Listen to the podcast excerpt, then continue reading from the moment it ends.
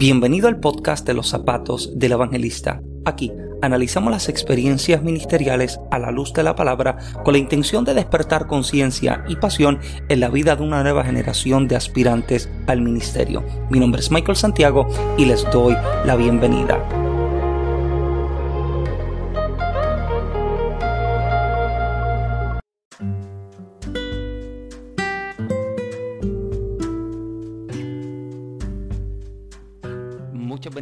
Y bienvenido nuevamente a otro episodio del podcast En los zapatos del evangelista. Para los que nos están viendo en YouTube, saben que pueden escuchar este podcast en todas las plataformas digitales.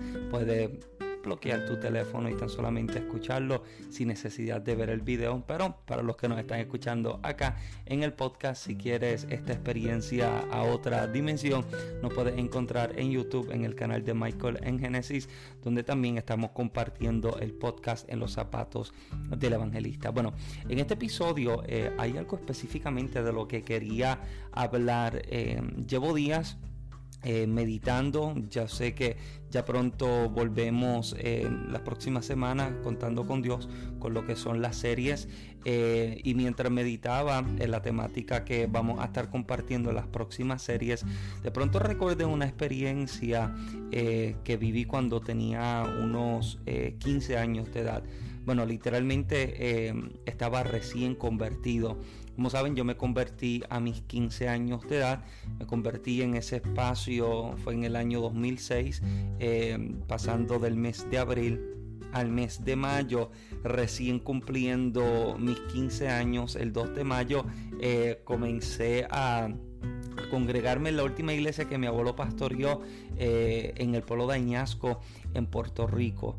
Y recuerdo que fue, un tiempo bien tremendo porque nos encontrábamos eh, pues de culto en culto, en todas las actividades, eh, vigilia, ayuno, haciendo literalmente de todo.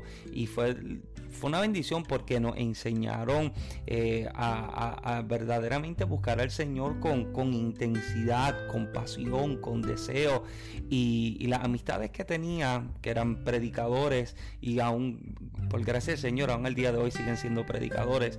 Eh, otros de ellos son pastores, pero fueron las personas que nos mentorearon y nos ayudaron y nos condujeron por el camino de la, de, la verdadera búsqueda del Señor. Así que eh, con el deseo de conocer algo más de Dios, con el deseo de experimentar algo más de Dios y por ver lo sobrenatural de Dios, eh, no nos perdíamos ninguna de las actividades. O sea, Salíamos de un culto y nos metíamos en una campaña o en una vigilia, en cualquiera que fuera eh, el, servicio eh, que hubiera ese día. Pero recuerdo que en, este tiempo en el que estamos conociendo al Señor, eh, uno quizás recién convertido con la ignorancia o el poco conocimiento, por decirlo de otra manera, no comprendía mucho de, de cómo se mueve esto. Y permítame hablar bien, pero que demasiado claro en este episodio. Recuerdo que eh, en la iglesia en la que nos congregábamos o la iglesia en la que estábamos durante cinco meses, donde recién nos convertimos, eh, se está anunciando este servicio en el que viene un predicador que Dios usa en sanidades y milagros. Eh, había escuchado testimonio de los hermanos de la congregación de haber estado en servicios donde ese hombre estaba predicando y cómo la gente se sanaba. Y aún testifico de que la noche de que llegó el culto en el que yo estuve, hubieron milagros, o sea, hubieron sanidades eh, que todo el mundo las vio.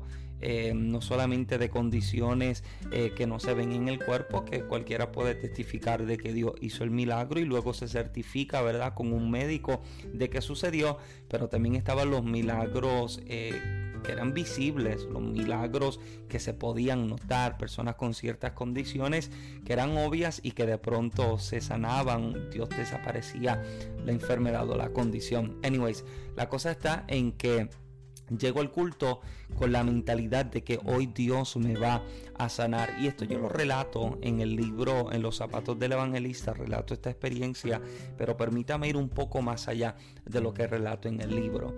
Eh, recuerdo que cuando llega el día del culto y aún durante la semana que está llevando a, ese servicio especial, eh, me estoy motivando y me estoy preparando mentalmente de que, no sé si era un viernes, eh, Me estoy diciendo el viernes Dios me va a sanar, el viernes voy a recibir mi milagro, el viernes algo va a suceder, el viernes algo va a acontecer. Y me estoy me estoy preparando mentalmente con que yo, mira lo que yo me decía, yo tenía 15 años y recuerdo que yo me decía, eh, luego de, este servicio, luego de que Dios me sane, me voy a tener que comprar eh, otra ropa porque pues por causa de mi, de mi condición en mi hueso, pues literalmente pues mis piernas como que se ven más pequeñas, cuando en verdad yo soy un poco más alto. O sea, usted mide, eh, usted mide las extremidades de mis piernas y se da cuenta de que eh, soy, soy un poco más alto de lo que verdaderamente es,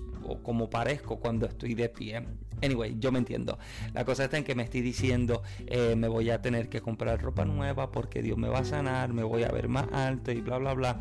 Y la cosa está en que llego al culto, eh, como mi abuelo era el pastor y llegaba temprano, siempre mi abuelo eh, acostumbró a llegar temprano, así que llegó al culto, llegamos al templo y yo me quiero sentar literalmente en los primeros asientos, en las primeras bancas, porque yo me quiero sanar, yo no quiero perderme nada. Yo quiero que cuando el predicador comienza a tocar a la gente, yo sea el primero que él toque. Así que nada, llegué, me senté al frente y se cantó, se adoró y llegó. Llegó el momento que tanto había esperado, el momento, eh, el momento de la palabra, el momento de la enseñanza el momento en el que los milagros iban a comenzar a suceder. Y recuerdo que todo, todo el mensaje estaba dirigido hablando acerca de la fe, obvio, ¿verdad? Con la intención de, de, activar la fe de los hermanos y que la gente pudiese creer de que hoy es el día del milagro y es el día de la sanidad. Así que mientras se está predicando y mientras se está testificando, yo me estoy diciendo, va a suceder, lo voy a recibir, Dios me va a sanar, hoy es mi día. La cosa está en que recuerdo que tan pronto se terminó el mensaje y se abrió el espacio para pasar al altar para la oración. Yo fui literalmente de los primeros en pasar. A lo largo del mensaje hay personas que se estaban sanando, que se levantaban gritando, se levantaban llorando, que Dios los había sanado en su asiento a lo largo del mensaje, pero se está abriendo ahora el espacio del altar para aquel que que cree que hoy Dios lo puede sanar y cuando se abre el altar, el llamado al altar con, ese, con, esa frase, con esas palabras, pues obvio yo tengo 15 años recién convertido, llevo 15 años con condiciones de salud y me estoy diciendo hoy yo quiero recibir mi milagro, así que corro al altar, soy de los primeros a pasar al altar y recuerdo que estoy parado en el altar sin exagerar como 30 minutos o más porque se está orando por todos los que han pasado. O sea, ha pasado un montón de gente al altar, muchísima gente al altar y se está orando uno por uno por ellos. Y aún en el altar, la gente se está sanando, la gente está recibiendo su milagro, están recibiendo su sanidad. Y yo estoy parado ahí, estoy esperando y tan pronto han terminado de orar literalmente por todos, han terminado de orar literalmente por todos. Yo soy el último por el que van a orar. Y mientras estoy parado allí, Recuerdo que estoy así, literalmente con mis ojos cerrados, estoy con mis manos arriba y uno está así como que mirando con, un ojo, con el rabo del ojo así, a ver si, si, si el predicador está cerca y me doy cuenta de que está al frente mío. Y aquí es donde comenzó lo que, lo que más me chocó, lo que más me sacudió. Me tocó, recuerdo que cuando me tocó estaba orando, estaba orando, pa, y yo caigo al suelo caigo al suelo, pero mientras estoy en el suelo, comienzo a gritar, o sea, comienzo a escuchar, perdóname, que él está gritando. Ahí está, ahí está, se está sanando, míralo, Dios lo está sanando. Y mientras estoy escuchando esto, yo me estoy diciendo, wow, está sucediendo. O sea, Dios me está sanando. Envueltos en la emoción del grito, del algarabío y de los aplausos de todo el mundo, yo estoy envolviéndome en esa emoción creyendo que está sucediendo. Y el problema que encuentro con esto, que es a lo que quiero dirigirme y pronto continúo, o sea, ya, ya voy a estar continuando con, con el testimonio de esa experiencia, pero a lo que quiero llevar, a lo que quiero llegar en este episodio es el problema de la de la bendita emoción de tratar de emocionar tanto a la gente, hacerles creer de que algo está sucediendo cuando no está sucediendo. Yo era un joven de 15 años, me acabo de convertir, no tengo conocimiento de cómo suceden las cosas y escuchar de que algo está sucediendo y yo pensar de que sí está ocurriendo, de que sí estoy recibiendo mi milagro, lo que por 15 años yo estoy esperando recibir, lo que la ciencia médica no ha podido hacer, Dios lo está haciendo en este momento y envuelto en la emoción del grito y de los aplausos y de los chillidos que hacen los predicadores, estoy envuelto en este sentimiento de que, wow, mi vida va a cambiar desde hoy. O sea, ya, ya no voy a ser la burla de la gente, ya no voy a ser la burla en la escuela, ya no voy a ser eh, ese acomplejado, ni voy a ser ese muchacho con pensamientos de suicidio, porque, porque ya el milagro sucedió, ya Dios me sanó. Y cuando me levanto del suelo y miro mis piernas, me doy cuenta de que el milagro no sucedió. El milagro no aconteció. Y por favor no me malentienda.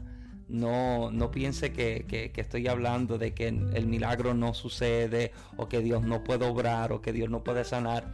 Eso no es lo que estamos hablando. Soy fiel creyente en que aún al día de hoy Dios hace milagros. Somos testigos de los milagros que Dios hace en los servicios, en las actividades. Pero el problema que encuentro es con la emoción con la que se trata de manipular a la gente.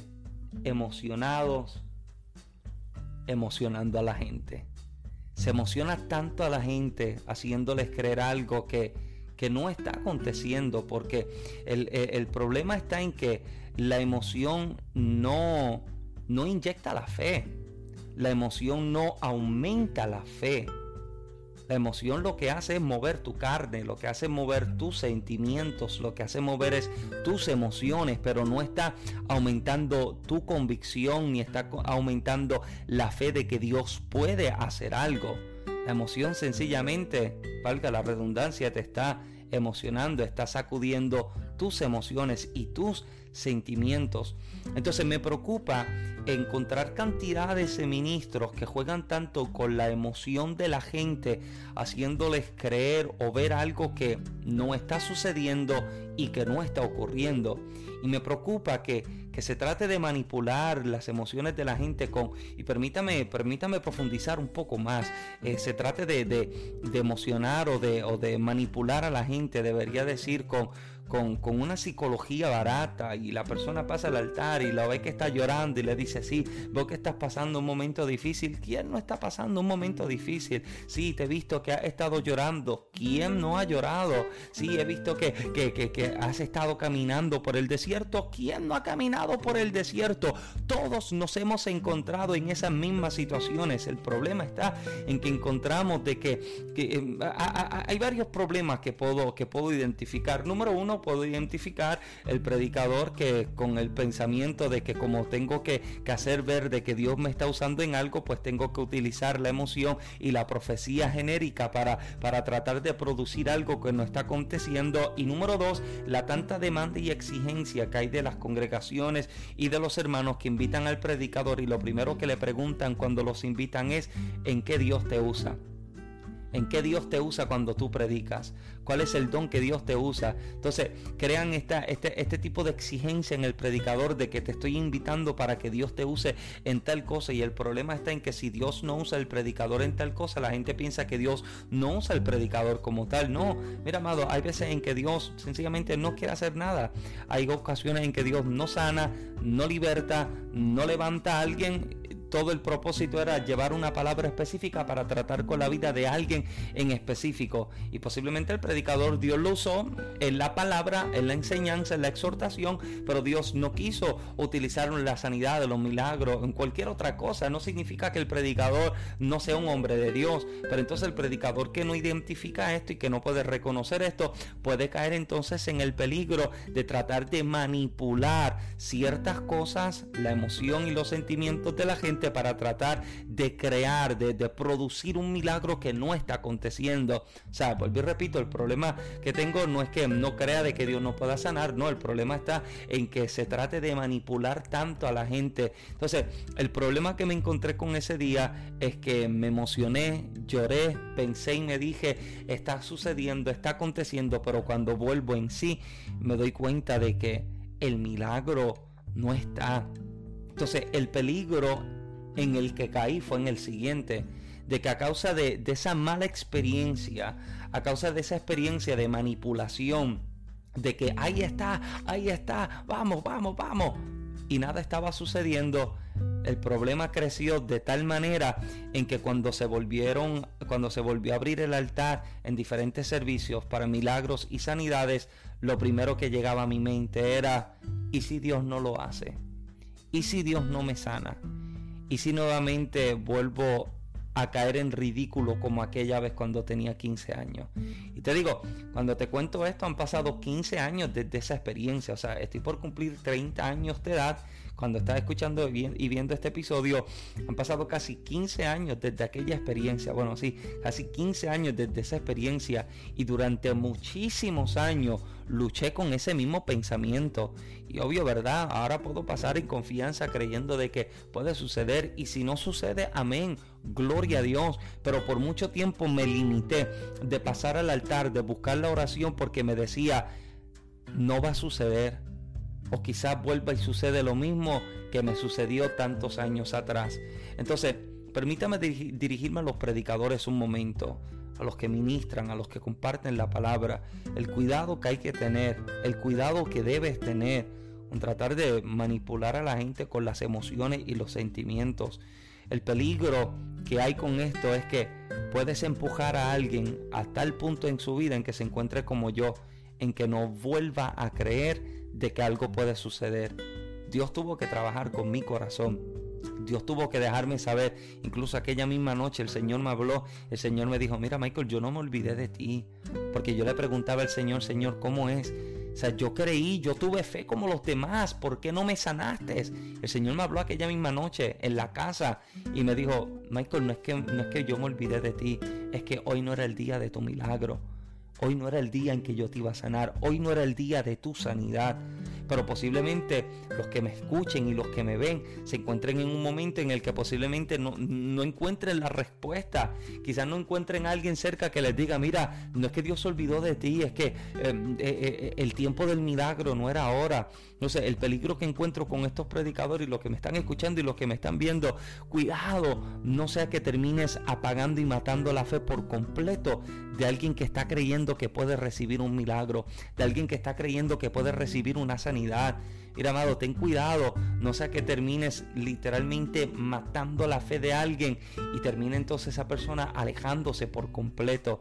Este episodio, mira, amado, un poco, un poco más serio, un poquitito más directo, pero con la intención de, de, hacer dos cosas. Número uno, crear conciencia en la vida de los predicadores que, que creen que, que, todo está en el grito, en el correr, en el brincar, en la emoción. Mira, amado, hay mucho más que eso, hay mucho más que eso. Y para aquellos que posiblemente se han encontrado en mis zapatos, en la misma situación en la que yo me encontré 15 años atrás, en los que te emocionaron, pero no recibiste nada. Te emocionaron, sacudieron tus sentimientos y tus emociones, pero nada sucedió, nada aconteció. Bueno, amado, si este episodio ha sido de bendición a tu vida, lo que nos están viendo acá a través de YouTube, sabes que puedes suscribirte al canal, dale like, déjanos un comentario acá abajo de alguna experiencia que tú hayas vivido y cómo la pudiste superar. ¿Qué experiencia has vivido en el Evangelio, en algún servicio, en la congregación, en el ministerio y cómo has podido manejarlo y superarlo? Los que nos están escuchando a través del podcast también nos pueden escribir, nos pueden dejar sus comentarios. También queremos saber eh, qué, tipo de experiencia han vivido. El podcast lo puedes escuchar en todas las plataformas digitales como lo que es Google Podcast, Apple Podcast, Spotify, Breaker, Pocket Cast, entre otros. Hay ocho diferentes plataformas en las que se está escuchando y descargando el podcast en los zapatos del evangelista. Todos los lunes hay un episodio nuevo que está saliendo trabajando para presentarles material edificante y también en YouTube lo que nos están escuchando a través del podcast, pueden buscar nuestro canal de YouTube, el canal mío y el de mi esposa Michael en Genesis, un canal con bastante contenido variado para noviazgos, para matrimonios, para emprendedores, para ministros. Tenemos diferentes videos que pueden ser de mucha bendición a su vida. A mí me pueden encontrar en las redes de Facebook e Instagram como Michael Santiago, donde también semanalmente compartimos escritos edificantes y compartimos estados que pueden ser de mucha bendición a sus vidas. También les dejamos saber dos cosas. Lo primero, es que el curso virtual en los zapatos, eh, perdón, el curso virtual tú puedes hacerlo, el curso virtual tú puedes hacerlo, está disponible en la página de michaelsantiagoministries.com.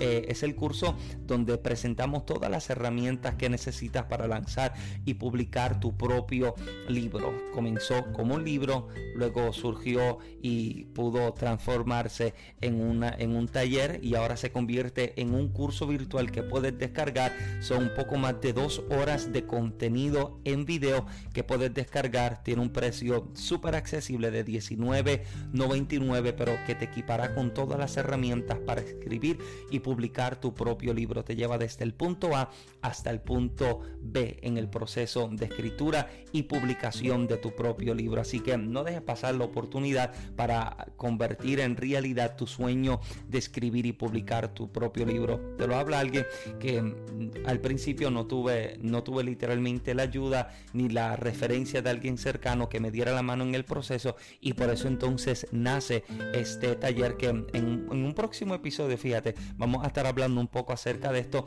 para despertar en ti el interés de también escribir y publicar tu propio libro. Puedes encontrar todos nuestros libros y las camisas ministeriales en la página de michaelsantiagoministries.com Acá abajo en la descripción estaremos dejando el website, el enlace, la página para que también pueda ser parte de nuestro ministerio a través de los diferentes, eh, de, los diferentes escritos y de los diferentes proyectos que estamos trabajando. Así que muchísimas gracias por conectarse nuevamente con nosotros. Mi nombre es Michael Santiago. Muchas bendiciones.